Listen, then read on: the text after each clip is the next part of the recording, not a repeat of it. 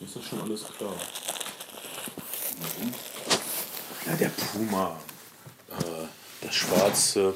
Marvel hat nur einen einzigen schwarzen Superhelden, und zwar den schwarzen Puma. Das war der erste schwarze Superheld überhaupt. Hast du nicht gerade Unterschwätz gesagt? Was? Ähm, Was? Vielleicht habe ich was ganz anderes verstanden. Du musst ein bisschen. Ähm, äh, nein, der, der Puma das ist laut so ich. das Symbol für die körperliche Überlegenheit. Äh, Ja, genau, und du hast gerade, glaube ich, unter dem. das kann sein. Ich, ich vertue mich öfter in letzter Zeit. Ich werde immer äh, legasthenischer. Legasthenischer. Senil hast du jetzt gedacht und dann auch gesagt, und es stimmt auch vielleicht, ich ich weiß würde legasthenisch bevorzugen. Ja, Vielleicht ist senil okay, wenn es mit Doppel-N geschrieben wird. vielleicht. Ich habe das seit Jahren das Gefühl, dass es, dass es bergab geht, aber dann, dann Das hättest du schon nach dem 19. Lebensjahr haben sollen. Ich habe übrigens eine tolle neue Theorie, wieso das Ja. so ist, dass ältere Frauen sich mit jüngeren Mädchen zusammentun. Also der Höhepunkt der sexuellen Leistungsfähigkeit des Mannes ist angeblich, ich habe es nicht unter, Ja. überprüft, aber mit Erreichen des 18. Lebensjahres So ist es. vorbei. Danach geht es sexuell bergab für. Und mit Frauen? Mann, mit Frauen geht Mitte es 30. aufwärts. Mitte, Ende 30 haben Frauen ihren sexuellen Höhepunkt. Also äh, fangen ältere Männer Frauen praktisch ab, bevor sie zu viel für sie werden. Äh, und also ältere Männer und jüngere Frauen sind also auf einem Level und das verspricht eigentlich eine gute Zeit. Genauso sollten sich dann ältere Frauen jüngere Männer krallen und, äh, und eine schön ausgewogene Sache im Bett erleben. Es ähm, gibt jetzt auch eine Sport. Muss bei mir immer alles genau andersrum sein. Ich verstehe Auch mal. es. Aber, aber tatsächlich gibt es jetzt so eine Untersuchung, Umfrage, was, was sexuelle Aufgeschlossenheit jünger, jüngerer Männer anbelangt. Und lange war das ja ein Tabuthema, jüngere Männer, deutlich ältere Frauen.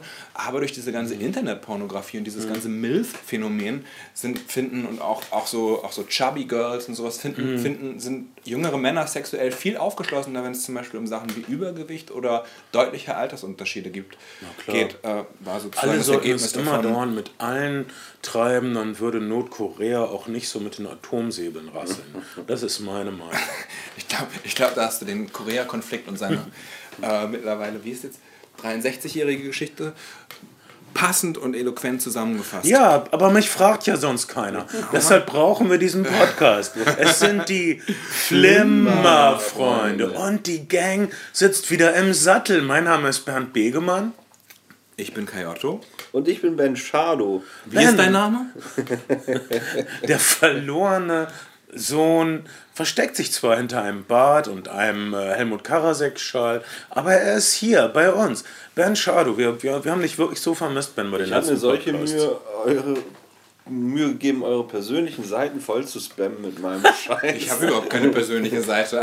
Aber danke. Ich wusste schon immer, dass du keine persönliche Seite hast. Ich habe nur eine professionelle Seite und die ist genauso unangenehm, wie sie sich hier anhört. Ähm, Nein, wir, äh, das ist total. Ich bin auch froh, dass, dass, dass meine Flimmerfreunde äh, Jobs haben und äh, dass an diesem wundervollen gesegneten Freitagabend, trotzdem kein Geld. Nein, wo der, der Frühling auf sich warten lässt, wo es wieder leicht geschneit hat, für mich ist das Hochsommer, mit euch zusammenzusitzen und den Leuten da draußen zu sagen, was sie zu denken haben von bestimmten Dingen. Ja, das äh, Frühling, der auf sich warten lässt. Deutschland hat ja wirklich die letzten Jahre probiert, diese Spring Break Kultur irgendwie zu assimilieren, irgendwie, irgendwie auch hier stattfinden zu lassen. Ich, es gab so zaghafte äh, Versuche in St. Peter-Ording. Ich habe in den kleinen Dörfern über den Landstraßen die Plakate gesehen. Aber es, bei den Temperaturen wird es einfach nicht. Das erinnert mich an meine ehemalige Mitschülerin Simone Schramm, die im September noch damals 100 Mark am Tag dafür bekommen hat, dass sie für gegen den Wind im Bikini am Strand liegt. Bei Ja, im Herbst. Im Herbst. Und das, äh, irgendwie haben die das auch falsch raus in St. Peter-Ording. Springbreak, Krabbenpoolen im Bikini. Das ist einfach was anderes als eine Schaumparty mit äh, Hip-Hopern, die immer ihre Trainingshosen runterlassen oder echt tief hängen haben, dass man. Also ich, ich sollte nicht so oft von ähm, gut gebauten Hip-Hopern träumen. Ich, je älter ich werde, desto sexuell orientierungsloser werde ich. Ich liebe diese glückliche Konfusion und ich werde euch meine Schlussfolgerung demnächst mitteilen. Aber heute wollen wir feiern, dass wir endlich wieder zusammen sind und haben eine sichere ähm, Slam Dunk Home Run Show für euch vorbereitet und zwar meine Lieblings-Sitcom. Und Ach, wir machen meine Lieblings-Sitcom. Ich habe jetzt gerade über Spring Break gesprochen, weil ich dachte, wir sprechen über Spring Breakers und über The Master. das machen wir in der nächsten Show. Wirklich? Okay. Jetzt tu doch nicht so überrascht. Ich, war, ich bin wirklich überrascht. Deswegen, deswegen habe ich überhaupt nur meine Spring Break-Anekdote einfließen lassen. Aber Ja, ähm, ja, oder wollen wir jetzt über Spring, Breaker, Spring Breakers und The Master ich komme halt reden? gerade frisch aus der Vorstellung. Deswegen Okay, äh, Finde ich auch voll gut. Nächste Woche äh, freut euch drauf. Meine Lieblings-Sitcom, dann ist es jetzt eine Überraschung, welche das sein mag. Und heute reden wir über. Vielleicht machen wir ein kleines Gewinnspiel und ihr könnt raten, welches sein könnte. Nein, wir haben nichts zu gewinnen. Wir haben können eine von Bens sinnlosen Bässen und Gitarren, die er nie benutzt und die er nur rumstehen hat, um Totes Kapital. Ich weiß nicht, das ist so wie äh, mittleres Management und ihre BMW-Schlitten. So ist Ben mit seinen Gitarren. Das ist überhaupt gar nicht wahr. Also erstmal gehört immerhin eine Gitarre Mir. dir und an den anderen Gitarren kannst du sehen, wie viele andere Freunde ich noch habe. Nicht unbedingt. Eine Menge. Mal so sagen, Ben, wenn du die Stadt verlässt, wirst du jedem, dem du kennst, eine Gitarre schulden, aber trotzdem wird irgendwas erlöschen im Feuer dieser Stadt. Um, ich bin froh, dass du noch da bist und dass meine mm, Gitarre auch noch da ist. Äh, okay, wir reden heute über äh, äh, ein kulturelles äh, Phänomen, ein, Kulur ein kulturelles Bravourstück, ein Hazardakt, nämlich äh, Kunstfilme im Mul- Multiplex. Wir reden über zwei Filme, die man kann es drehen und wenden, wie man es will, im Grunde experimental, schrägstrich Avantgarde-Filme sind und die es trotzdem äh, mit dem einen oder anderen Trick geschafft haben, unsere Multiplexe zumindest für ein, zwei Wochen zu, in Anführungsstrichen, verseuchen. Äh, Äußerst gut besuchte Vorstellung, in der ich gerade gewesen bin. Ja, cool. Fast nur Teenager, überwiegend Mädchen. du redest über den Film Spring Ich Breakers. über den, rede über den Film Spring Breakers und der Lieblingssatz hinter, hinter mir, eine Reihe hinter mir bei zwei Mädchen, als das eine Mädchen im Bus nach Hause gefahren ist im Film. Ach, da kann nichts Schlimmes passieren, das ist ein Hollywood-Film. Hinten Nach dem Film, Nee, im Film. im Hat Film, sie, hat sie ihre Nachbarin, die hat so ein bisschen erschrocken geguckt, hat ins Ohr geflüstert, da passiert nichts Schlimmes, das ist ein Hollywood-Film. Ja, eben nicht. Das ist ein Film mit Hollywood-Stars, teilweise mit Hollywood-Geld. Äh, Spring, ich, äh, okay, wir reden über den Film Spring Breakers und, und The Master. Äh, Spring Breakers, wahrscheinlich sind die Teenager reingelockt worden vom High School Musical Star Vanessa Hudgens, äh, von äh, die Hexen vom Beverly Place, äh, oder die Magier vom Beverly Place, wie verwechsel das? Äh, Star, Gott, die hat auch irgendeinen Namen, mir egal. Äh, Justin Biebers Freundin, Selena Gomez, mir egal. Ähm, da denkt man, oh, niedlich, jetzt sind sie auf dem Spring Break, das ist toll. Und, und James Franco war doch auch irgendwie im Spider-Man, also im vorletzten. James Franco war haben. Spider-Man, er ist der Magier von Oz. Das ist bestimmt total süß und Hat lustig. der, also, hat der Spider-Man-Film eigentlich irgendwas gerissen? Tut mir leid, wenn ich Der, anfange. der, das Spider-Man Reboot, Ja, Hat sein Geld zurück. ja, Geld zurück, sie machen auch den nächsten Teil. okay. für uns äh, ewige Waldorf und Stetlers.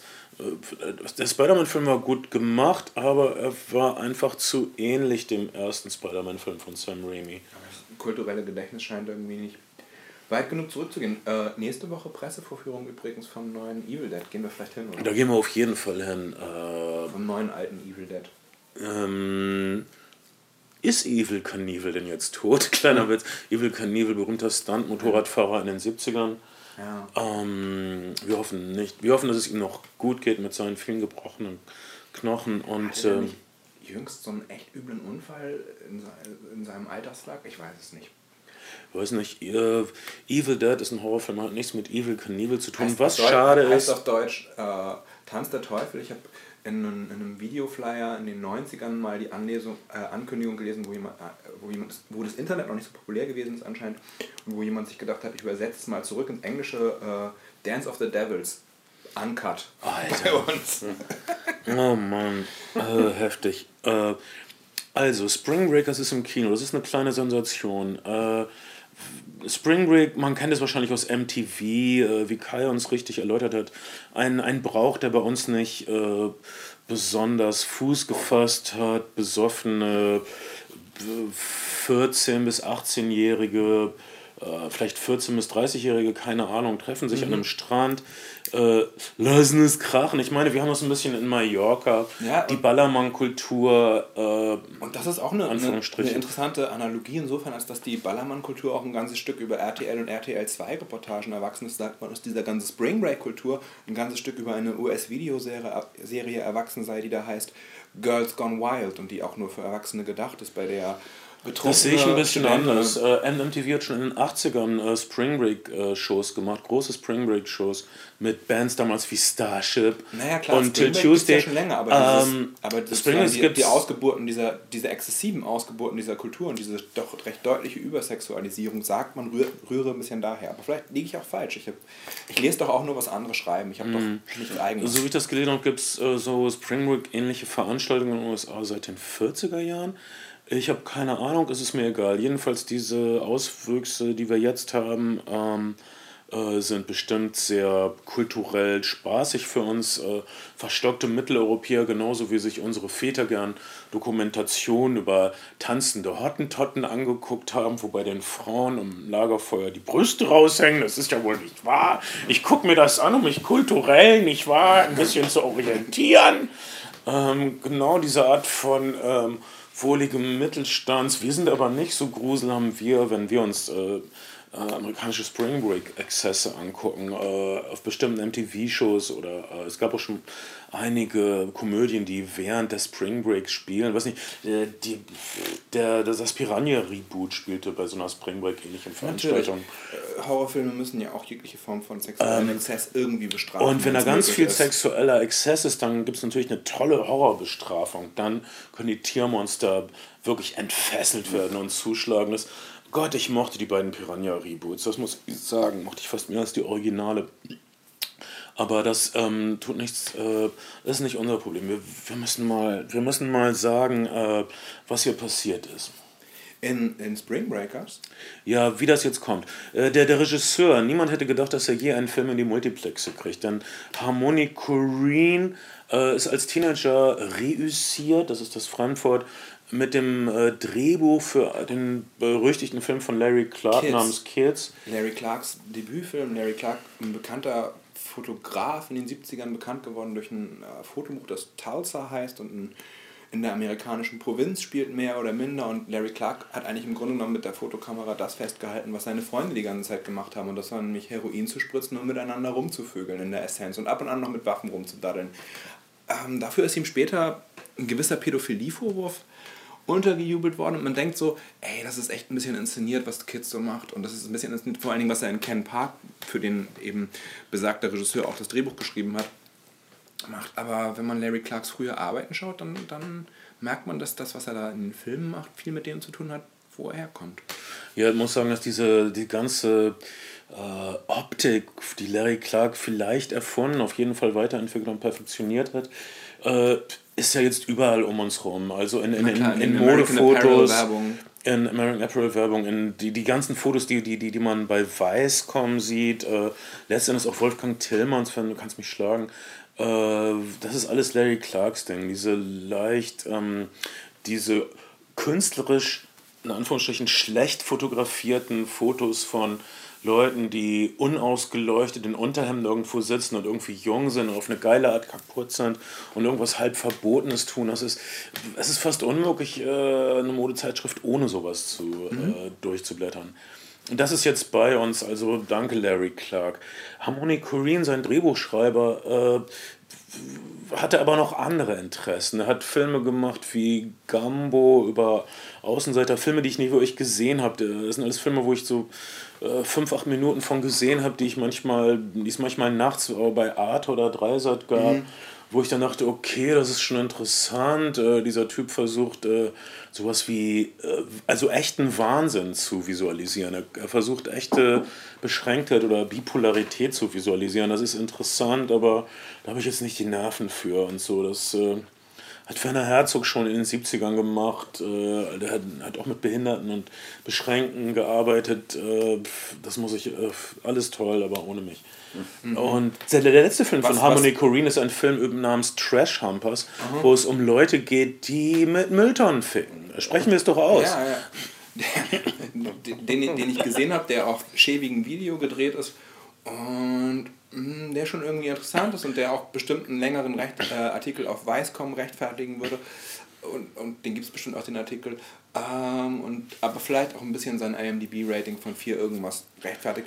Aber ähm, Ach, was Trash aber ist bestimmt, ich habe da auch ein paar Minuten von gesehen im Internet. Äh, sicher, das ist einer von diesen Filmen, du musst das du kannst da toll drüber sprechen, aber du möchtest es einfach nicht gucken. Weil es Kunst ist. Und zwar Kunst mit einem großen K wie Kacke. Im, im Sinne von, ich möchte euch ankacken. Ich möchte euch die Kacke zu fressen geben. ich glaube, die, was? Ich wollte, danke, dass du meine Tirade unterbrichst. Das nein, nein, wäre das bestimmt viel schlimmer geworden. Ich bin genauso mitgenommen wie du. ähm.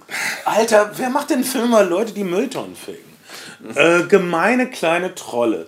Äh, Harmony Korine macht sein Geld also weniger durch Filme als durch äh, Installationen, als durch Ausstellungen. Er verkauft an Sammler. Äh, ja, und, und, und ich glaube, das, was sozusagen ihn und Larry Clark ein bisschen ein, was, was so eine Art Thema von ihm ist, ist schon irgendwie der, der, der Albtraum, der unter der, unter der amerikanischen Oberfläche schlummert. Das, da, da ist immer noch ein Meer. Oder dass sozusagen die Begierden und und die Exzesse mit allem Voyeurismus, den man eben dabei auch dann äh, ausleben kann, die, die unter der recht glatten und heilen Welt oder, oder Oberfläche schlummern, die, die die amerikanische Popkultur und die amerikanische Alltagskultur eben hervorbringt. Das war der äh, Zeitabonnentensatz des Monats. Und ich, du kriegst bestimmt eine kleine Urkunde und ich freue mich für dich, weil ähm, da muss ich das nicht tun. Wir haben also hier Harmony Corrine äh, eine, sagen wir mal, Borderline-Außenseiter, Künstlerfigur, schön und gut. Der macht also seinen verrückten Scheiß, der macht seine billigen Kunstfilme, die drei, vier Avantgarde-Kritiker sehen, er macht seine äh, äh, Museumsinstallationen und kriegt dafür Geld. Jetzt passiert folgendes: Der berühmte Weltstar James Franco sagt zu ihm, egal was für einen Film du als nächstes machst, ich mache auf jeden Fall mit. Ich bezahle, um in einem Film von dir mitzuspielen. Ich bin absoluter Fan. Mhm. Jetzt könnte Harmony Korine folgendes machen. Er könnte James Franco verheizen in irgendeinem Projekt wie Trash Humpers. Aber er denkt sich, oh, vielleicht mache ich ja was anderes. Und vielleicht äh, mache ich ja irgendwas, was aussieht wie was einfaches, verdauliches und dann ist das aber viel schlimmer als alles, was ich je gemacht habe. Und zwar nehme ich, nehme ich die, äh, die, die Kinderstars des Studios, dass mein meine erste Drehbucharbeit oder meine, meine prominenteste Drehbucharbeit Kids damals erst zu Miramax und Miramax hat es dann ganz woanders hingestoßen. Äh, also, nicht wahr, das, da, dahin geht es ja zurück. Äh, Kids hatte seine Popularität ein ganzes Stück weit dadurch erlangt, dass Disney gesagt hat, damit wollen wir nichts zu tun haben. Und, äh das kriegt Disney wieder, denkt sich Harmony Korine. Ich nehme ihre beliebtesten Stars, Selena Gomez und Vanessa Hudgens, und äh, lass die mal erstmal an einem dicken, dicken Bong ziehen und lass sie äh, Peniszeichnungen machen. Und lass sie äh, Leute auf den Kopf hauen, bis sie bluten und äh, generell mit automatischen Waffen rumlaufen. Mal gucken, was dann passiert. Äh, und äh, wir haben diesen Film Spring Breakers, ein Film, der wirklich ein Coup ist in jeder Beziehung. Ähm, er ist nämlich äh, wirklich ein radikaler Kunstfilm. Er ist für 2 Millionen Dollar gemacht worden und er ist trotzdem konsumierbar. Er sieht äh, gut aus, er ist schön fotografiert, obwohl er so er unglaublich sieht, billig ist. Er sieht aus wie jede MTV-Clip-Ästhetik, die zum Aber Spring Break darüber kommt. Eben nicht. Aber Eben nicht. Es, es, es, es, es wird der normale Exzess gezeigt, den man so kennt. Leute schütteln Bierdosen, ja, Leute lassen sich Alkohol über genau. Bikinis laufen, äh, Leute reiben sich aneinander zu lassiver Dance-Musik. Äh, Leute ziehen sich halbnackt aus, Leute wackeln ziehen rum. sich ganz nackt aus, ziehen Koks von Brüsten, von Bauchnabeln. Trotzdem, du guckst das, du denkst niemals, oh Gott, da möchte ich mitmachen. Wie geil, was für ein ja, Spaß. Stimmt. Das denkst du nicht. Irgendwas stimmt aber nicht. Die, aber die Ästhetik ist auf jeden Fall, also ne, da, wird, da, wird, da wird schon eine Ästhetik zitiert, aber da, da ist halt irgendwas Dunkleres da auf jeden Fall mit drin. Das ist auf jeden Fall eine vergiftete Praline. Das ist der Punkt. Ich habe, äh, wie haben es deine Teenager aufgenommen, äh, den Film? Mm, eigentlich ganz gut. Also am Anfang, am Anfang hast, hast du gemerkt, dass die Mädchen auf um dich herum auf jeden Fall sehr involviert in der Geschichte waren. Das sind also diese Mhm. äh, vier Mädchen, die haben diesen Traum, dass die raus wollen aus dieser bekackten Sind kleinen völlig Stadt. gelangweilt an ihrer Und, Schule. sie, und es gibt diesen Mythos von Spring Break und sie wollen dahin und sie haben halt die Kohle nicht. Sie wollen einmal raus, sie wollen was anderes machen. Und dann- dann also machen- machen sie, was alle Mädchen machen würden. Sie nehmen eine Wasserpistole und einen Hammer und überfallen ein Restaurant und schlagen Leute blutig. Genau. Das, das, das schafft so, hat, glaube ich, so die erste Irritation geschafft. Und dann, dann geht diese Spring Break Party los und die Typen waren alle so, yeah, Titten. Ähm, Mhm. Und, ähm, aber die Leute haben, glaube ich, noch mitgemacht. Und ich glaube, dann, dann hat der Film einfach. Der Film erzählt ja, der Film ist ja ein narrativer Film. Er springt zwar hin und zurück, er macht visuelle Spielereien, er, er doppelt Sachen und er manchmal vervierfacht oder verfünffacht er die Sachen auch. Ähm, da fing dann, glaube ich, ein bisschen die Irritation an und irgendwann, irgendwann brechen halt auch so die Identifikationsfiguren weg. Also Selena Gomez verschwindet relativ schnell aus dem Film dann. Aber wie sie verschwindet. Also unsere vier Helden, nachdem sie wirklich. Die, die Kunst von Harmony Korine ist, dass er äh, uns Sachen zeigt, die sehr merkwürdig sind, aber die äh, äh, sich irgendwie organisch ergeben aus, aus dem Rest des Filmes. Also es ist nicht wie bei. Es ist Fall. nicht wie bei David Lynch, dass auf einmal ein Pferd im Schlafzimmer Mhm. ist oder so.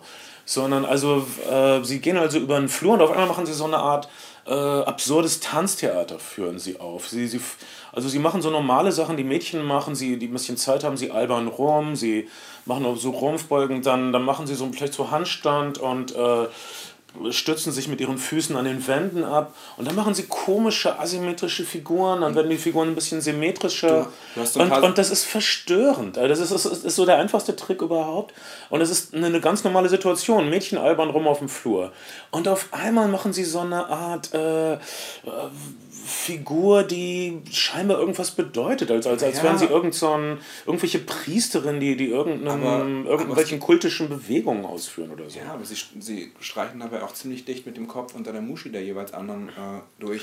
Ich glaube, das. Aber, aber wieder denkst du nicht, oh, wie heiß, Nein, okay. äh, lesbischer. Sex oder aber, aber niemals jemals. Es ist auf jeden Fall sexuell aufgeladen.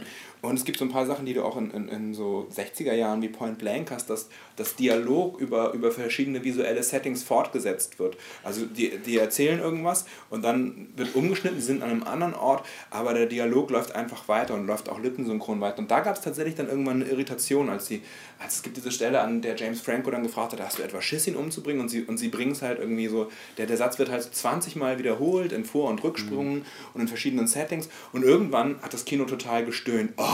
Und manche haben den Satz dann schon mitgesprochen an der Stelle. Da Okay, das war dann zu viel war, Harmonie. Genau. Aber ich glaube, Das hättest du nicht tun dürfen.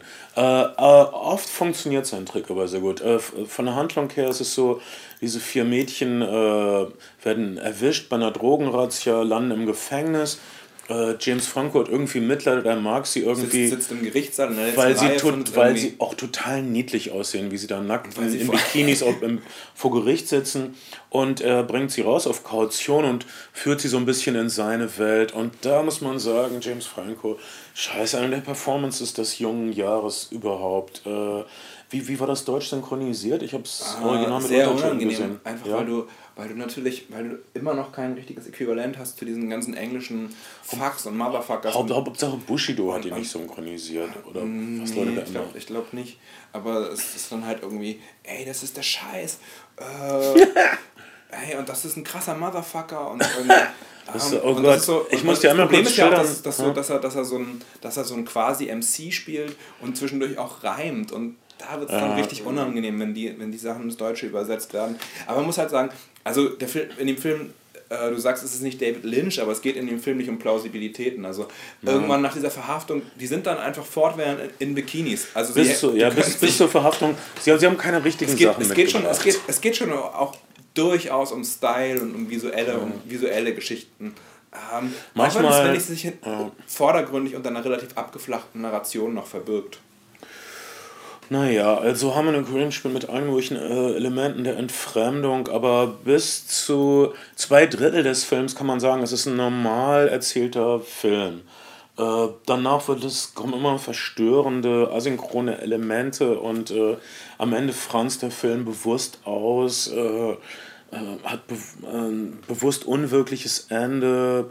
ich habe den Film leider in einer sehr leidenschaftslosen Vorstellung gesehen mit äh, ungefähr 20 äh, kulturinteressierten, original mit Untertitel. Ich beneide dich ein bisschen, dass du es mit echten Teenagern gesehen hast.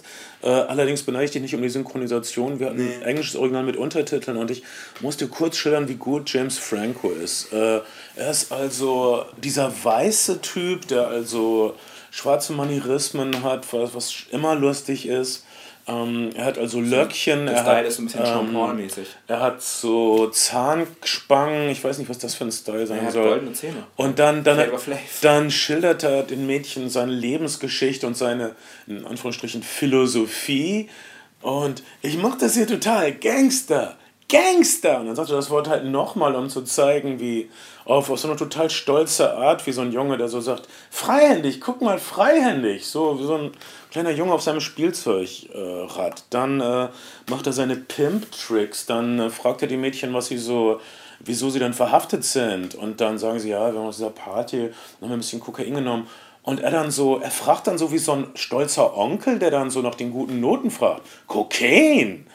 Also er fragt nochmal so nach und so. Das sind so viele Nuancen, das ist so unglaublich lustig. James Franco ist so James Franco, Franco entfesselt. Und allein James Franco ist das scheiß Eintrittsgeld doppelt und dreifach fährt. Die beiden, die beiden Zwillinge, die er, die er mit sich führt, die fallen dann irgendwann raus. Die sind irgendwie so Begleitmaterial, aber die sind dann irgendwann. irgendwann ja, ja er hat eigentlich zwei Sidekicks um sich rum, aber die. Auf einmal sind die dann weg. Äh, das ist dann der Augenblick, wo Harmony Korine sich eigentlich nicht mehr interessiert für normale Kontinuität von einem äh, Film, weil sowas kostet auch Geld.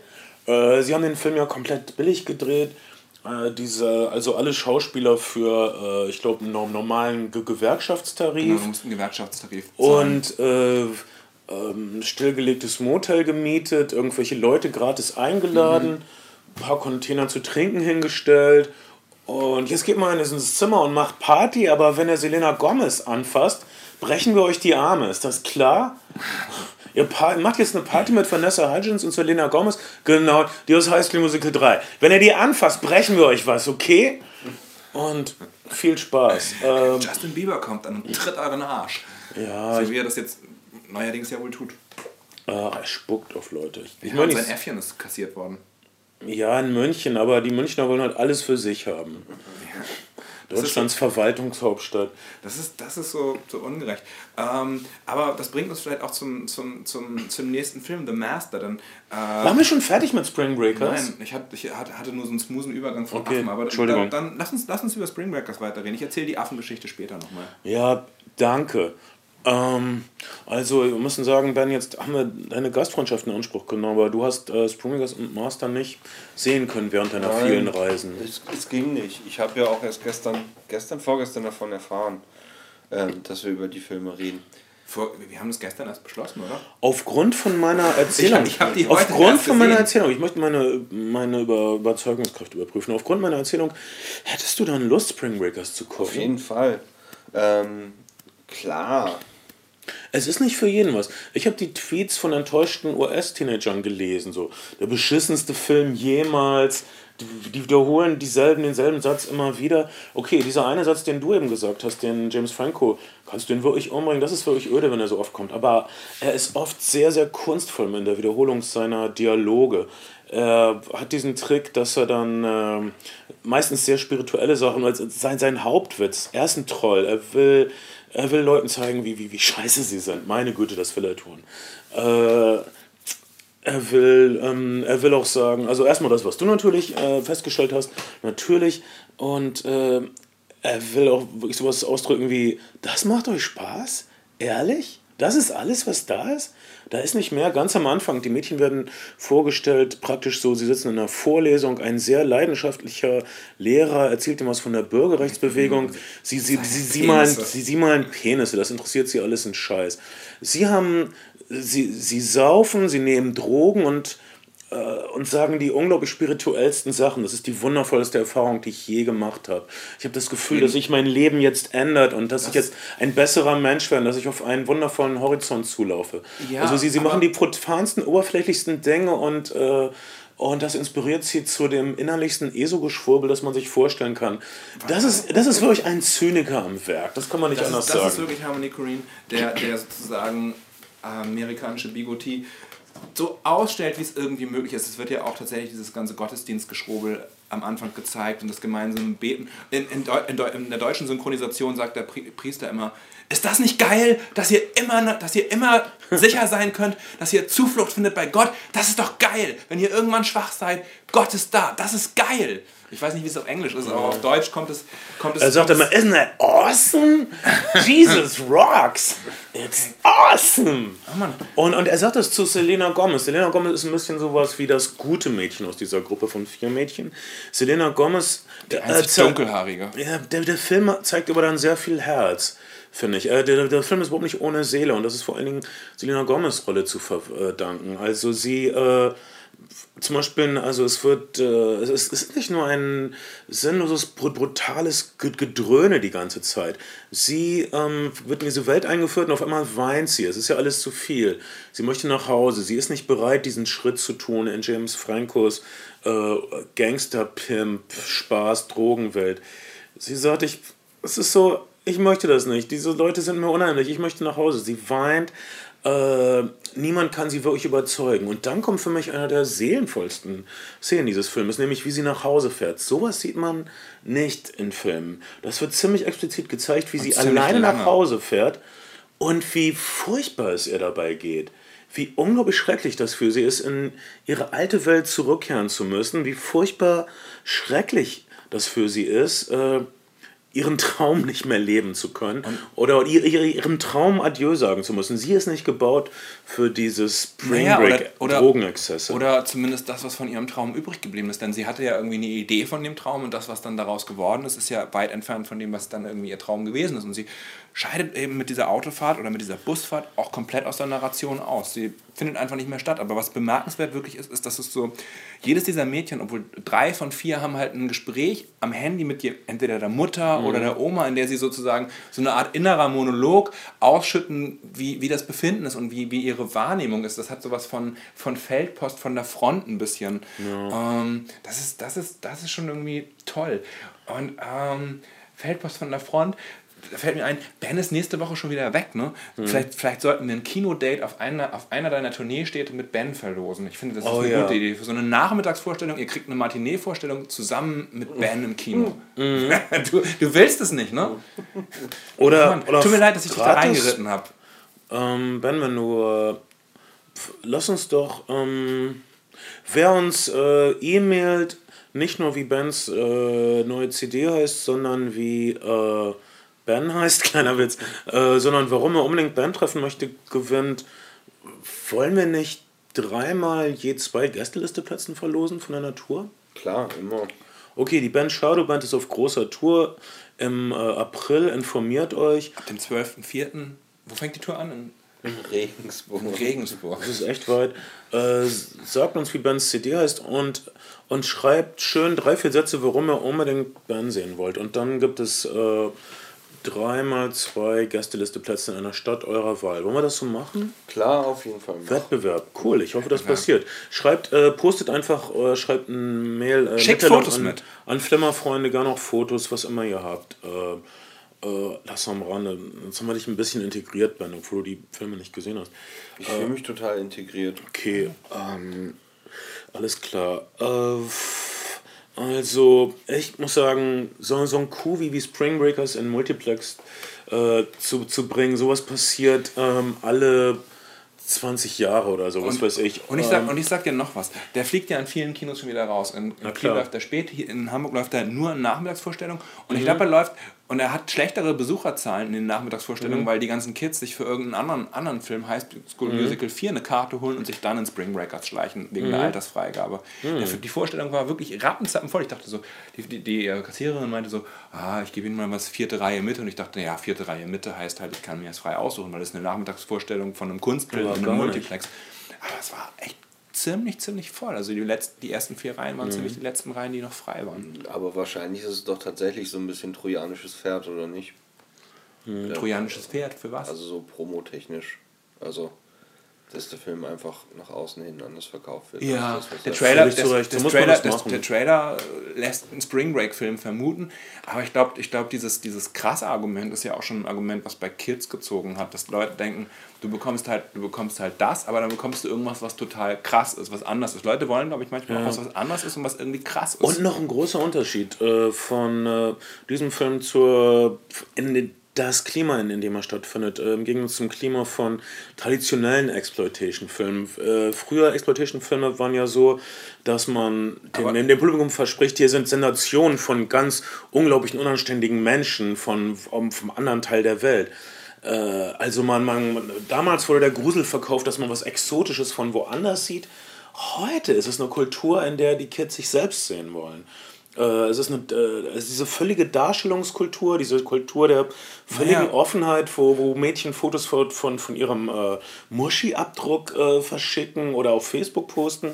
Äh, die wollen sich selbst sehen, sie wollen eine Aber- Vision von sich selbst sehen. Es, es sind keine schmutzigen älteren Typen, die äh, diese Welt sehen wollen, außer mir natürlich. Und das finde ich einen großen Unterschied in dem Naja, aber Klima. Blaxploitation funktioniert ja ein Stück weit auch so. Aber, aber ich finde, der Exploitation-Film ist auf jeden Fall eine ganz gute Referenz, weil der Film natürlich so uneben im Ton ist und so viele, so viele Schwenks macht, aber immer um seine Schauwerte dabei bedacht ist. Also manchmal dann auch wirklich Style over Substance. Mhm. Und es, es sieht Und- wirklich gut und- aus. und, Also es, es hat schon viel von Es, es Exploitation. sind wirklich echte gute Partyszenen. Es ist fast wie ein MTV-Videoclip, aber eben nur fast. Irgendwas stimmt. Dunkleres. Nie. Irgendwas es ist immer ein Unterton. Äh, es ist immer ein Beigeschmack. Äh, ich, ich, es ist wirklich ein toller, tolles Erlebnis, den Film im Kino zu sehen. Ich glaube, wir müssen zehn Jahre warten, bis, bis es sowas wieder im äh, weiten Vertrieb gibt und nicht in irgendwelchen äh, Arthouse-DVDs äh, abgestellt wird. Ja. Ähm, Also, also schnell rein, bevor, bevor er weg ist. Ich glaube, also. ver- versucht, es, versucht es irgendwo original mit Untertiteln zu kriegen oder wartet auf, auf die Blu-ray und guckt es. Ähm, ihr, ihr müsst James Franco im Original reden hören. Meiner Meinung nach die James Franco-Phrase, wenn, wenn er den, den Mädchen so sein Haus zeigt und seine vielen Sachen, seine Waffen, seine kitschige Dekoration. Äh, der Satz von James Franco: Look at my shit! Look at all my shit! Äh, und äh, das wird der neue scheiße Klassiker. Der, der, der wird I'll Be Back aus, aus Terminator ablösen. Das, sagt dann noch I'll be back? das sagt er auch mal, das stimmt. Aber- aber- er sagt aber- auch auf eine, die, er, er hat ein weißes Piano äh, am, am, am, am Strand und die Mädchen sagen, spiel uns ein Lied und er spielt ähm, irgend so eine Britney Brit- Spears. Britney Spears Ballade, die mir entfallen ist. Aber das, das Beste ist seine Vorrede. Es gibt wohl kein schöneres Lied, als diesen Song von Britney Spears. Britney ein Spears ist- Engel, falls je einer über die Erde gewandelt ist. Das ist wirklich, Das ist das, ähm, exzellent. Das ist das Und dann, dann fadet diese von James Franco Version, gesungene Version auch in diese Britney Spears Version über und dann siehst du aber zu den Britney Spears äh, äh, Tönen Bilder, die das eigentlich irgendwie konterkarieren. Also Bilder von, von Gewaltexzessen und, und, und Raubzügen der Gang. Ja. Äh, okay, äh, Spring Breakers, kein Film für jeden. Es ist ein Kunstfilm, Film eines perversen Zynikers mit einem Herz aus Gold. Ähm, ich kann ihn uneingeschränkt empfehlen, allein wegen James Francos Performance und äh, weil ich das völlig mag, wenn äh, abgefuckte Künstler ihre abgefuckten Spekulationen an arglose Kinogänger verkaufen. Ich finde, das ist echte Kultur. Also, das ist mein abschließendes Urteil. Was sagst du?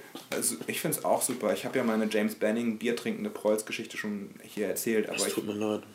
habe ich, oder?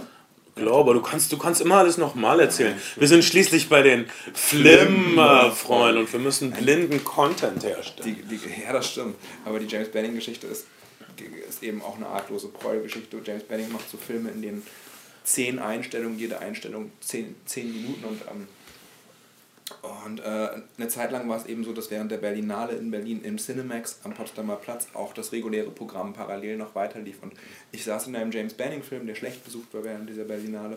Klar. Äh, Das wundert mich nicht, James. und, äh, und aus dem Nachbarkino, wo, glaube ich, wirklich sowas wie Stirb langsam 3 lief, kamen halt mit so halb Liter Becks Flaschen irgendwann die betrunkenen Prolls rüber, die gedacht haben, hey, wir sind im Kino, hier geht noch was, wir schleichen uns einfach mal ins Nachbarkino. Macht man ja auch gerne mal. Flanieren hat ja auch was. Ich habe das früher auch gerne gemacht, in Multiplexen flanieren und irgendwie mich von einem Film in den anderen pflanzen. Wie dem auch sei, jedenfalls äh, sind sie pöbelnd und laut reingekommen, haben gegrölt zur Leinwand und sind mit der Zeit so in den ersten fünf Minuten immer stiller und stiller geworden, bis einfach irgendwann nur noch Schweigen hinter einem war. Und dann haben sie wirklich ganz still, schweigend, mucksmäuschen still das Kino wieder verlassen, ohne ein Wort zu sagen. Ich wünschte, alle Prolls hätten diese Kontenance. ja. Und ähm, ja, so, so war es aber tatsächlich bei Spring Breakers überhaupt nicht, sondern Ja. äh, die Leute sind Oh, die ganze Zeit involviert geblieben. Ich beneide dich, was muss eine tolle Vorstellung gewesen sein. Schaut die Nachmittagsvorstellung in den Cinemax. Solange es noch geht. Ähm, genau, solange es noch geht. The Master wiederum habe ich in einem entzückenden Kino an äh, Hamburgs Peripherie gesehen, äh, dem Magazin in Winterhude. Ein Film, äh, ein Kino, das jetzt äh, irgendwie in so einen gemeinnützigen Verein übergegangen ist. Eins, äh, eins der, das älteste Kino, der älteste Ki erhaltene Kinosaal in Hamburg. Wirklich? Äh, wirklich entzückend in einem alten Backstein, roten Genau, ein Backsteinbau Backsteinbau, ne? aus den 30er Jahren, 20er Jahren, 30er Jahren. Und ist das Interieur auch noch erhalten? Also- ich, ich, ich saß bequem, die Projektion war ziemlich gut. Da war ich äh, nämlich äh, etwas, äh, ich glaube, es war eine digitale Projektion. Ja, The Master ist ja auf 70 gedreht. 70 mm, aber das, das, das Film war brillant, das Bild war brillant und sehr groß. Äh, also wirklich oberer Durchschnitt, würde ich sagen, von der Projektion her. Das war meine Vorstellung von, von The Master, der neue P.T. Anderson-Film. Äh, P.T., ne? Nicht P.W.A., sondern P.T. Anderson. Okay. Also nicht, Red, nicht Oh Mann, das hatten Res- wir auch schon zehnmal. Kein Äh, weiteres Resident Evil Sequel, sondern schade, schade, schade. auch nicht 3D. Kein 3D, Kein Mila aber Jovovich. extrem plastisch. Und nichts ist plastischer und mehr 3D als das Gesicht von Joaquin Phoenix Oh in The Master. Ein Film, der in der Nachkriegszeit angesiedelt ist. Äh, in den USA in der Nachkriegszeit. Äh, es nimmt das Schicksal eines gebrochenen, vom Krieg gezeichneten Joaquin Phoenix. Äh, auch wieder eine der super Performances überhaupt. Äh, Ich verstehe nicht, wieso der bei den Oscars übergangen ist für diesen, wurde für diesen Film. Äh, auch wieder fantastische Schauspielleistung. Fantastische Schauspielleistung. Es ist für mich eine Schauspielperformance, wo, wo nicht einer weint oder eine tödliche Krankheit hat oder so oder, oder, oder im Krieg stirbt. Eine fantastische Schauspielleistung ist. Äh, irgendjemand, es ist jemand, der, der mich hypnotisiert, der mich dazu zwingt, ihn anzustarren und ihn entschlüsseln oder lesen zu wollen. Paul Thomas Anderson ist nicht den Weg gegangen, diesen, diesen, diesen Kriegsschauplatz zu erzählen, über, über Explosionen, über, über eine blutige Landung an irgendeinem Strand und, und sterbende GIs, sondern alles, was wir von diesem Krieg sehen, ist ähm, Joaquin Phoenix Gesicht über die Kante eines Landungsbootes starrend, offensichtlich eine Landungsaktion und dann siehst du, siehst du sozusagen so einen Reintegrationsvortrag, wo du, wo du in die Gesichter dieser GIs guckst und diese Gesichter erzählen dir irgendwie alles darüber, wo diese Leute gewesen sind und wie viele Leute diese, wie, wie viel diese Leute noch mit dem amerikanischen Alltag anfangen können. Mm, Wirklich, es ist, es ist gibt- unglaublich bewegend. Es gibt Äh, diese Dokumentation, die ein starkes Vorbild war. Es Let werde Licht. Mhm. Genau, von, von, von John Huston, die eine absolute äh, Sichtungsempfehlung ist. Ja. Gibt es bei YouTube zu sehen. Ja, wo man eben es- auch sehr, sehr viel, also sehr viel Nahes äh, sieht von, von Kriegsveteranen. Äh, Joaquin Phoenix hat offensichtlich sehr viel experimentiert mit äh, Körperhaltung, mit äh, Gesichtshaltung. er, er, ist- er, er zeigt uns wirklich einen gebogenen, gebrochenen Menschen, der einfach völlig. Äh, es gibt diese. Ist das von Tucholsky oder Kästner? Ich, ich, ich bin etwas schief ins Leben gebaut. So ein Gedicht. Also, das visualisiert Joaquin Phoenix. Du weißt auch nicht so richtig, wo das zustande gekommen ist. Ist das jetzt der Krieg?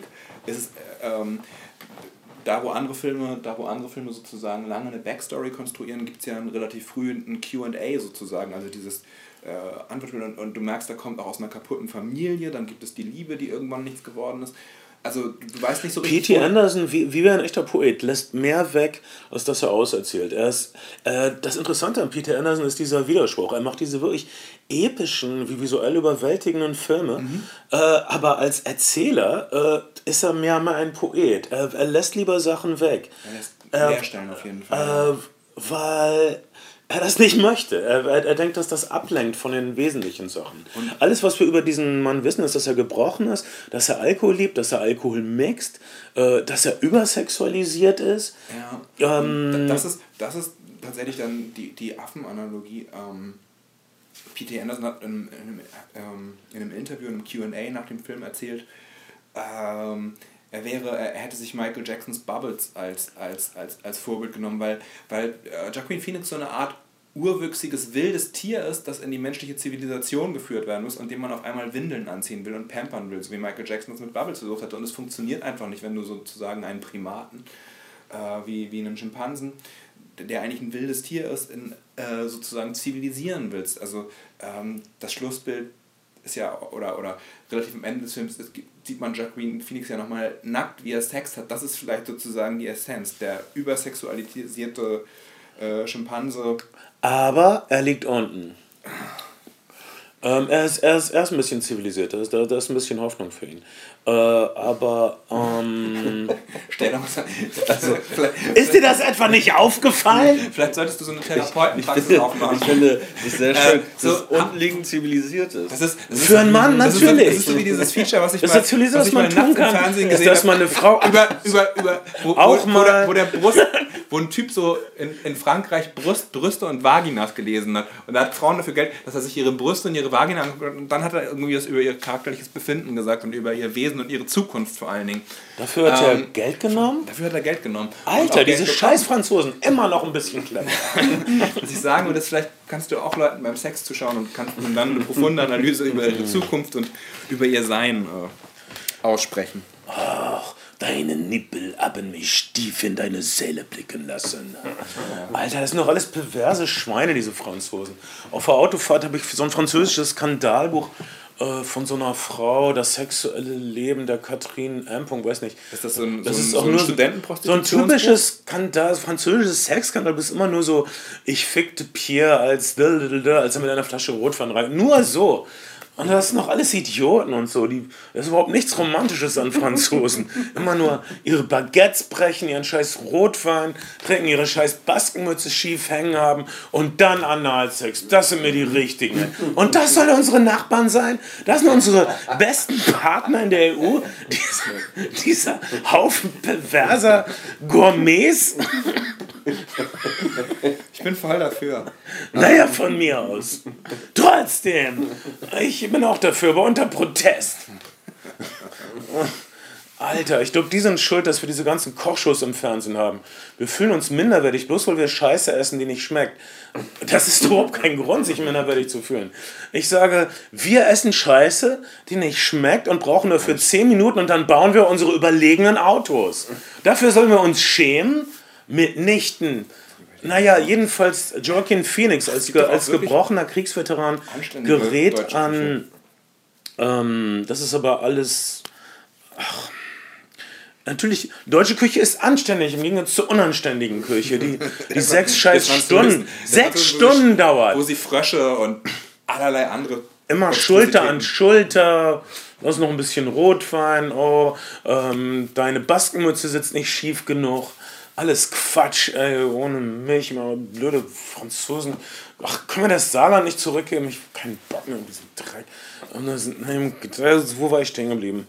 Ah, äh, ja, Joaquin Phoenix gerät, aber ähm, an, ähm, er ist völlig verzweifelt. Er, ist, er hat, wie wir sehen, praktisch im, ich möchte es fast den Prolog des Filmes nennen, in der ersten halben Stunde, wie er keinen wirklichen Platz in der Welt findet.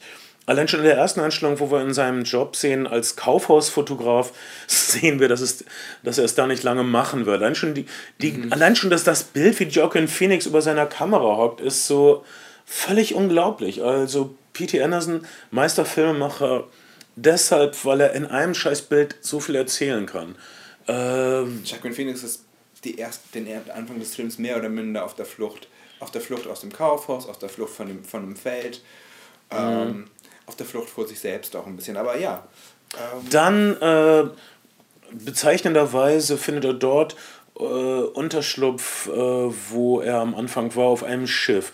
Dieses Schiff, das er als blinder Passagier betritt, äh, wird von dem Leiter eines Kultes, einer Sekte, äh, gesteuert, äh, kommandiert. Er nennt sich der Kapitän des Schiffes. Später finden wir raus, dass er das Schiff nur geliehen bekommen hat. Das ist, uns, ist unser allseits beliebter ähm, Charakterdarsteller, Namen vergessen. Philip Seymour Hoffman. Philip Seymour Hoffman, äh, hat er einen Oscar gekriegt für die Capote-Rolle? Ich weiß nicht. Auf Philipp, jeden Fall nominiert. Philipp Seymour Hoffmann, äh, super Schauspieler, nicht direkt ein Sexsymbol, aber wir sehen ihn hier ähm, anzüglich tanzen. Er hat immer ein rotes Gesicht, er ist erblondet, äh, er hält Vorträge, er hat Anhänger um sich herum, er hat offensichtlich irgendeinen Weg gefunden, irgendeine neue Methode, wie mit einem früheren Leben in Kontakt kommen. Äh, er zieht Joaquin Phoenix in seinen Bann oder ist es umgekehrt? Joaquin Phoenix fasziniert ihn. Joaquin Phoenix ist, äh, ist auch so, man, man ist erinnert an solche Filme wie äh, ähm, Der Wolfsjunge von Truffaut oder Mhm. das, also ein wildes Wesen muss zivilisiert werden. Das ist eine Herausforderung für, für den Master. Er, er sieht sich selbst als so einen Supererzieher, der eine neue Lehre, eine neue Wahrheit in die Welt bringt, der äh, einen neuen Meistens Katechismus ja, er braucht Alkohol. Ähm, Joaquin Phoenix kann wirklich tolle Sachen mixen. So verbinden sich diese beiden Männer. Und äh, Philip Seymour Hoffman zieht seine, seine, wie es im Film heißt, seine Philosophie aus der From Thin Air, aus der, aus der dünnen Luft heraus. Wir erfahren dann, dass seine Philosophie ein bisschen holprig ist. Wir erfahren, dass äh, er seinen äh, rational argumentierenden Kritikern nicht viel entgegenzusetzen hat, außer Joaquin Phoenix Fäust. Wir erfahren, dass sein eigener Sohn ihn nicht besonders schätzt. Sein eigener Sohn sagt sowas wie, also ich kann einschlafen und wieder aufwachen, während er was sagt und ich komme nicht raus. Und ich habe nichts verpasst. Ja, und dann sagt er über die Philosophie seines Vaters, äh, der erfindet das alles, während er dabei ist. Gesundheit. Entschuldigung, äh, merkst du es nicht, dass sich das alles nur ausdenkt? Das ist alles nur Quatsch. Und ähm, das ist ganz interessant in dem Film, weil äh, es gibt ja auch so ein paar Szenen, in denen Philip Seymour Hoffman sozusagen als, als äh, durchaus schwächelnd und, und, und fragwürdig gezeigt wird. Aber die Szenen, die, die, die wir über den Protagonisten Joaquin Phoenix erzählt bekommen, da, das, da ist er sozusagen wirklich dieser, dieser, dieser starke Rhetoriker. Man könnte fast behaupten, da wo der Film die, die Perspektive von Joaquin Phoenix einnimmt, äh, ist, er steht, er steht, entsteht diese Lichtgestalt von, von Philip Seymour Hoffman und da, wo wir sozusagen in Abwesenheit von Joaquin Phoenix sind, da bekommen wir auch die Brüche in der, in der Person und die Schwächen in der Person viel deutlicher Extrem genau geschildert und extrem genau geschildert auch, wie charismatische Führer arbeiten. Also zum Beispiel äh, ist Philipp Seymour Hoffmann nicht nur dogmatisch, er ist auch selbstironisch. Das ist genau das, was seine Anhänger nur umso mehr an seinen Bann zieht. Was er sagt, ich, ich habe mal wieder eine unglaublich wichtige Erkenntnis gehabt. also er, er, er, er macht sich selbst runter ein bisschen. Er, ist, äh, er spöttelt über sich selbst, nimmt dadurch den Spöttern den Wind aus den Segeln. Ich habe ähnliche Gestalten beobachtet und genauso arbeiten sie. Also in diesem, in diesem Punkt ist das nicht nur ein Kunstfilm, das ist ein aufklärerischer Film. Also äh, äh, der, der Filmemacher will uns auch zeigen, wie diese Leute arbeiten, was ihre Faszination ist, was man davon hat, ihnen zu folgen. Wir haben bisher noch nicht einmal das Wort Scientology fallen lassen. Vielleicht ist das ganz Muss auch so. nicht. Muss man nicht. Weil- Am Anfang war immer so dieses, oh, äh, An An Biopic Andersons von Scientology-Film. Und- und Überhaupt da- nicht. Das, es gibt so ein paar lockere Analogien. Es gibt äh, diese Gesprächstherapie-Sessions, die es auch bei Scientology gibt, deren Name mir gerade entfallen ist. Äh, Auch mit den Campbell-Dosen, die es früher bei Scientology gewesen sind, so eine ein Drittel Lügendetektor-Geschichte. Es gibt, es gibt diese Selbstheilungsgeschichten, die, die angesprochen werden. Aber das ist im Grunde genommen ist, der, ist, ist es austauschbar gegen jeden charismatischen Sektenführer, der die, der die Leute bewegt hat, mit mehr oder minder kruden Ideen. Es, äh, als verantwortlicher Filmemacher äh, will Anderson uns auch zeigen, wie, äh, wie, wie man sowas macht. Es ist auch so eine, so eine Gebrauchsanweisung, wie man Menschen führt, wie man Menschen fasziniert, wie man sein- seine Anhänger immer in Bewegung hält, ihnen immer neue kleine Aufgaben und Rätsel vor die Füße schmeißt, die sie lösen müssen, wie, wie man sie immer et etwas aufrücken lässt, von einem Level zum nächsten, wie man ihnen immer das Gefühl gibt, jetzt seid ihr wieder ein Stück weitergekommen. Äh, Und es ist, Und es ist ein bisschen auch ein, ein Paul Thomas Anderson-Film um einen typischen Paul Thomas Anderson-Protagonisten. Vielleicht am, also Sittenbild wie Boogie Nights vielleicht, klar, aber, aber bei Paul Thomas Anderson-Filmen hast du auch, finde ich, immer oft diese, diese Figuren, die eigentlich im Grunde ihres Herzens einsam sind. Wenn du so einen Film hast wie Punch Drunk Love oder, ja. oder auch bei äh, Magnolia, ganz stark. Also die Soziopathen sind und die irgendwie eine Art von Zugehörigkeit suchen, aber trotzdem immer irgendwie außen vor bleiben, ein Stück weit. Das ist. So und, und, und ähm, als, als Film fehlt The Master, äh, wenn man das so forsch sagen darf. Also eigentlich fehlt dem Film nichts, aber wenn, Überhaupt wenn, nicht. wenn es ein normaler Film in Anführungsstrichen sein sollte, fehlt dem Film sowas wie eine Vorwärtsbewegung. Das kannst du nicht anders sagen. Es, es, es, fehlt sowas wie ein Ziel oder eine tickende Zeitbombe und Handlungsbogen, es ist doch sehr, äh, Gott, dann sind sie auf dem Schiff, dann sind sie an Land, dann diskutieren sie, dann machen sie komische Sachen in der Wüste, aber, dann, dann gibt es hier einen Streit. Dann, das brauchst du auch nicht, weil das, dann, weil das Spiel so faszinierend ist und es ein Bilderrausch ja, ist. eben, dann, dann singt Phil, Philipp Simon Hoffmann, dann, dann kommen auf einmal komische künstlerische Sachen. Das, wir sehen also eine betrunkene Abendgesellschaft, es wird gesungen zum Klavier. Auf einmal sind alle Frauen nackt. Und, äh, Was so ein bisschen Jacqueline Phoenix der weggedämmert ist. So kann man das er er erklären. Es ist, es ist Jack und Phoenix Tagtraum. Es, es kann aber auch was anderes sein. Äh, es kann ein starkes, nicht erklärbares Paul Thomas Anderson Kunstbild sein. Paul Thomas Anderson hat es, hat es tatsächlich erklärt und hat gesagt, was er zeigen wollte, ist, dass Jacqueline Phoenix all die ganzen Pfosten unterm Tisch saufen kann und zwar jederzeit und mhm. selbst dann, wenn er eigentlich schon knocked out ist, immer noch die bessere Party hat als alle anderen fand ich eine ganz hübsche Erklärung. Echt eine gute Erklärung, da wäre ich jetzt nicht drauf gekommen. Ich hätte dir irgendeinen so Weißbrot-Scheiß erzählt. Ja, ist ja auch. Et, et, etwas später also, im Kino. Man, man, darf ja auch nie sozusagen dem, dem, dem Text des Autoren glauben. Nur weil sozusagen Autoren meinen, ihr Werk erklären zu müssen, heißt es ja sozusagen noch nicht, dass das Text immanent auch gegeben ist, sondern man kann sich ja trotzdem den Text angucken und sagen, da steckt eine ganz andere Deutung drin und es geht um verborgene Homosexualität oder was auch immer. Ja, das wird zum, aber für sowas interessiert sich äh, Anne Anderson gar nicht richtig. Es ist dann sowas wie, äh, es gibt eine seltsame Sexszene zwischen äh, äh, dem Masters Hoffmann und äh, seiner Frau, dargestellt von Amy Adams, mhm. im Badezimmer, wo sie ihn ja, masturbiert oder wo sie ihn zwingt, selbst zu masturbieren, das kann man gar nicht genau sehen. Komm für mich, also. komm für mich, sagt sie immer, auf so eine geschäftsmäßige, fordernde sie Art. schon einen runter. Ich habe es mir so 20 ja? bis 30 Mal angeschaut. Okay. Nein, ähm, das, ja. Also das ist eine der unangenehmsten, äh, genau wie bei Spring Breakers. Also es, es geht um Sexualität hier, aber du möchtest nicht wirklich mitmachen, du kannst nicht erregt werden durch diese Szene.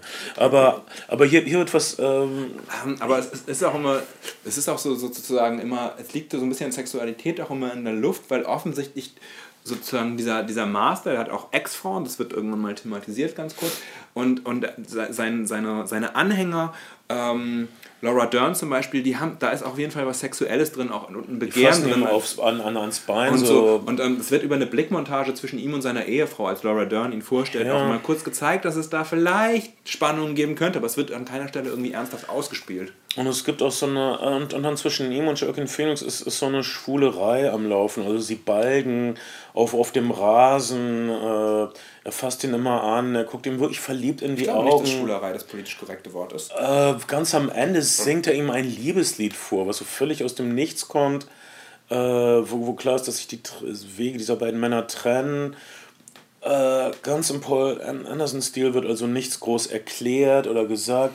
Er guckt ihm einfach halb mit, mit Tränen verwässerten Augen ins Gesicht und singt ihm so ein Liebeslied Slow Boat to China. I want to get you alone on a slow boat to China. Aber das wird nicht klappen. Das kann entweder heißen, dass eine unerfüllte Sehnsucht zwischen Hoffmann und Phoenix äh, oder äh, er singt einfach gern oder es kann heißen, dass er es nicht geschafft hat, ihn zu zivilisieren, dass er es nicht geschafft hat, ihn wirklich zu integrieren in sein komisches neue Religionsding. Äh, keine Ahnung trotzdem äh, unglaublich faszinierend, wundervoller Film. Äh, ich habe mich keine Sekunde gelangweilt. Ich kann mir vorstellen, dass sich Leute langweilen würden, weil diese Welt Nachkriegs-USA vor 50er Jahre USA ist Leuten, glaube ich, zu fern. Ja, aber vielleicht auch gar nicht in Zeiten von Mad Men. Auf jeden Fall sozusagen hast du immer das Gefühl, Douglas Sirk ist um die Ecke und, und aber vielleicht auch tatsächlich Mad Men. Ich, ich finde, es ist visuell, visuell wirklich meisterlich und ist, der, Film, der Film entwickelt sozusagen so einen Rausch und so einen Sog, dass man, dass man sich dem schwer entziehen konnte. So, so ging es mir. Ähm, Mhm. Bei der, ja, es gibt so um die eine Stunde rum, so sind, sind doch sehr, es ist so eine Stunde lang, wo es alles in, äh, ich, oh, ich habe glaube ich das dasselbe Problem, was ich mit Django Unchained hatte, zu viel Innenaufnahmen. Äh, bei Django Unchained war es fast noch länger, anderthalb Stunden lang fast, dass dass sie nur auf dieser, auf dieser ähm, wenig- Plantage sind. es gibt und- wirklich wenig, wenig weite, weite Räume Du und hast weite 70 Landschaften. Millimeter, du hast 70 Millimeter, Genau. du hast dieses Riesenformat und, und, und lässt sie- Leute immer nur in Räumen Die, abhängen. ja, genau, das ist wahrscheinlich auch der Am- Grund, warum sie, warum sie 70 mm ist ja eigentlich 2 zu 1 im Seitenverhältnis und sie haben es aber auf dieses Standard, Standard Widescreen auf äh, 1,85 zu 1 runtergestuft, damit du halt so Mhm. klassischer kadrieren kannst. Ich glaube, das ist schon. Deshalb, ich hatte das Gefühl, dass das, äh, die Produktion im Kino wirklich ein Drittel größer war als, als normale Filme. Und ich fand es wirklich schön. Dann, äh, dann, äh, dann dachten sie wahrscheinlich dasselbe wie ich und denken, okay, wir müssen, brauchen ein paar Wüstenszenen. Und äh, dann kommen ein paar Wüstenszenen und das ist dann wirklich, mh, irgendwie atmet man da visuell auf. Aber das ist vielleicht so ein Effekt, den, man, den es nur im Kino gibt. Wenn man das zu Hause sieht, ist es vielleicht noch was anderes. Ähm, Mich hat es mich hat's nicht wirklich gestört. Ich habe den wirklich sozusagen. Ich, hab Am Anfang, also äh, dieser ganze Anfang ist so toll. Also äh, wie Joaquin Phoenix sich, sich durch die Landschaft bewegt oder auch wie er sich in einem Kaufhaus bewegt, wo er Fotograf Das ist ist. toll, Es ist so unglaublich gut. Also ich, wenn es den Film auf Blu-ray gibt, werde ich mir den angucken. Ich kann nur allen Filmemachern empfehlen, sich das mal anzugucken, wie man äh, äh, einen wirklich schönen Film macht, der in jeder Einstellung so viel erzählt. Und, und eine fantastische Score dazu. Die Musik, die Musik trägt und steigert den Film an, an jeder Stelle, wo sie eingesetzt wird. Und wird wirklich sparsam eingesetzt. Ähm, Leichter Protest, das ist von Johnny Greenwood, einem Radiohead. Äh, Gitarristen, Ja. der Typ von Radiohead, der sich auskennt mit moderner E-Musik und dadurch die ganzen Der unter, unter in unterinformierten Rockkritiker verarschen kann, die dann immer, oh, das habe ich ja noch nie gehört. Nein, weil du nie Arnold fucking Schönberg gehört Naja, die hast. Frage, ist doch, die. Frage, die Frage ist doch nicht, ob du es schon mal gehört hast oder ob es innovativ oder neu ist, sondern die Frage ist, Nein, ob es passend nicht. ist. Ich fand es zu viel. Ich passend. Ich war oft genervt, aber okay, da, da kommen wir. Wahrscheinlich, weil ich wusste, dass es von dem Radiohead-Gitarristen ist und ich hasse alles, was Radiohead machen. Deshalb viel Hass. echt so viel Hass und so viel sinnloser Hass, deshalb hört nicht auf mich. Toller Score, kauft ihn doch. Ihr Narren! ihr Weinbergschnecken, lasst euch von Franzosen verschlingen. was, ich, was, ich, was ich ganz lustig fand, ich habe äh, nach dem Film, es gibt ja diese Szene, in der, in der äh, Philip Seymour Hoffman sagt, Audit, Au- Auditing heißt das, glaube ich, äh, bei, bei, bei Scientology. Auditing. Äh, sagt, wenn, wenn, du, äh, wenn du blinzelst, fangen wir nochmal an. Und ich habe äh, dann über John Huston Filme gelesen, dass John Huston bei seinen Cuttern die eiserne Regel hatte, für, seine, für diese Filme, die ja wirklich wie unsinkbare, Schlachtschiff, unsinkbare Schlachtschiffe daherkommen, äh, es wird geschnitten, wenn geblinzelt wird. Das war, das war seine Schnittregel. Äh, Super nicht, nicht interessant. Rhythmus, sondern. Und äh, ich weiß nicht, ob, ob das eine Analogie war, die Paul Thomas Anderson bei der Stelle be bewusst war, weil er ja nicht tatsächlich auf Blinzeln geschnitten hat, aber er hat dann an zwei Stellen auf Blinzeln geschnitten und diese Spielregel Blinzeln fand ich ganz hübsch, aber, aber kommt bestimmt woanders her. Ist wahrscheinlich keine John Huston-Analogie. Also The, vielleicht. The Master wurde relativ günstig für seinen visuell tollen Film produziert. Also, äh, er hat trotzdem ein bisschen Geld verloren beim äh, ersten Kino, bei der ersten Kinoauswertung. Äh, ich hoffe, er berappelt sich nochmal, wenn die DVDs und Blu-rays rauskommen. Ähm, mich würde interessieren, wie der Film sich hält. Ich äh, gebe mal den Tipp, dass es einer von diesen Filmen ist, die man über die Jahre, über die Jahrzehnte immer wieder schauen kann und die einem immer was geben werden. Ja, ich äh, finde auch, es ist ein, ein Anwärter auf den Titel Klassiker. Ich kann den, kann den uneingeschränkt empfehlen und ich finde, finde es toll, dass sich jemand traut, heutzutage einen, einen 2 Stunden 20 Film zu machen, der keine ernsthafte erzählerische Ambition hat im Sinne von eine klassische Narration oder eine klassische Handlung zu erzählen. Das haben die Filme ein Stück weit irgendwie auch gemeinsam. Ähm, sondern, sondern wirklich einfach, einfach fließt und man, man mag diesem Fließen einfach wahnsinnig gerne zuschauen. Vielleicht haben Leute auch zu viel erwartet. Es gab ja viele Blog- und Foreneinträge, die, die sich darauf gefreut haben, dass Paul Thomas Anderson sozusagen dieser, dieser Mensch, der, so, der sozusagen soziologisch äh, sezieren kann, endlich eine Abrechnung liefert mit, mit, äh, mit L. Ron Hubbard und vielleicht dann auch Tom Cruise. Aber das macht, da, da gibt es keine Ambitionen. Nee. Und Paul Thomas Anderson hat auch überhaupt keine Ambitionen, das sozusagen dra dramatisch oder drastisch zu werten. Er, er sagt an keiner Stelle, Phil, äh, Phil Seymour Hoffman ist aber, ist aber ein Loser-Typ und, und das ist alles totaler Blödsinn, was der erzählt. Das denkt man vielleicht an einer Stelle, aber, aber, aber der Film nimmt seine Charaktere irgendwie ernst und, und, und bleibt bei ihnen und, hat kein, und spottet nicht über sie. Gerade diese Verhör, Auditing, Therapieszenen sind sehr spannend. Du hast also nur diese beiden fantastischen Schauspieler. Ähm, und es geht hin und her wie beim Tennismatch. Äh, Philipp Simon Hoffmann macht so komische Regeln wie nicht blinzeln, was du eben gesagt hast. Und dann sieht man, wie das hin und her geht, wie äh, beide was wollen von dieser Situation, wie beide äh, taktieren. Das ist unglaublich spannend. Am Ende sagt der Phoenix-Charakter, oh, das hat Spaß gemacht, ich will es nochmal machen. Nein, ich mhm. finde es gut. Äh, es ist eine Art Kräftemessen, aber man sieht, dass beide was davon haben. Äh, Hoffmann will A, Informationen über seinen neuen Rekruten und er will äh, auch sehen, äh, er will ihn abfühlen, er will testen, inwieweit er ihn dazu bringen kann, irgendwas zu tun oder zu sagen und zu enthüllen. Ähm, Phoenix will ähm, das ist, das ist übrigens auch die Oberhand behalten. Das ist, das ist, das ist wirklich interessant. Da, ich habe äh, neulich auf Phoenix nachts so Scientology-Dokus gesehen und da waren, da waren eben auch so Auditing-Bilder, die mhm. und da war tatsächlich auch diese Frage, have you ever had sex with a member of your family? Das scheint, scheint okay. so ein, so ein Scientology-Standard zu sein. Interessiert Aber die wollen ja halt. auch im Audit, ja, die wollen ja auch im Auditing. Das interessiert sie, damit sie die später erpressen können.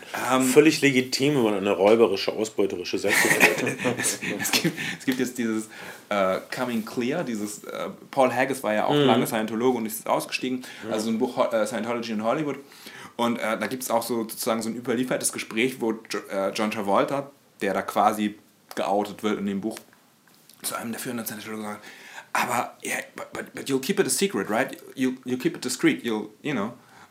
und dann hat, hat äh, irgendwie auf, auf, aufgrund dieser, dieser, dieser Konversation, die äh, John Travolta hatte, hat dann Scientology sofort veranlasst, dass A, jemand da ist, der ihn ein bisschen beobachtet und B, sofort so eine Art Blackbook zusammengestellt wird mit den, mit den Sachen, mit denen man ihn halt inkriminieren könnte, sofort, damit er sich bloß nicht von der Sekte entfernen kann. Alter, ja. wir wissen das mit den Masseuren, John, und ja, ich, glaube, okay. ich glaube, da kann nicht mehr viel drin sein. Komm was, zu uns. was, was ihn noch äh, ernsthaft ja. belasten könnte, in Anführungszeichen. Ja, alle Masseure müssen dir dienen, so siehst du das, bitte äh, es ist okay, alles ist vergeben. Neulich hätte die Night Fever nochmal gesehen. Gott, was für ein guter Film. Also, aber das nur am Rande. Das waren unsere beiden Vorschläge. Äh, Kunstfilme im Multiplex. Wir sind froh, dass wir wieder zurück sind und beim nächsten Podcast werden wir viel mehr Ben für euch haben. Aber bis dahin ist mein Name Bernd Begemann. Ich bin Kayato. Und ich bin Ben Schabe. Zusammen sind wir endlich wieder die Flimmerfreunde.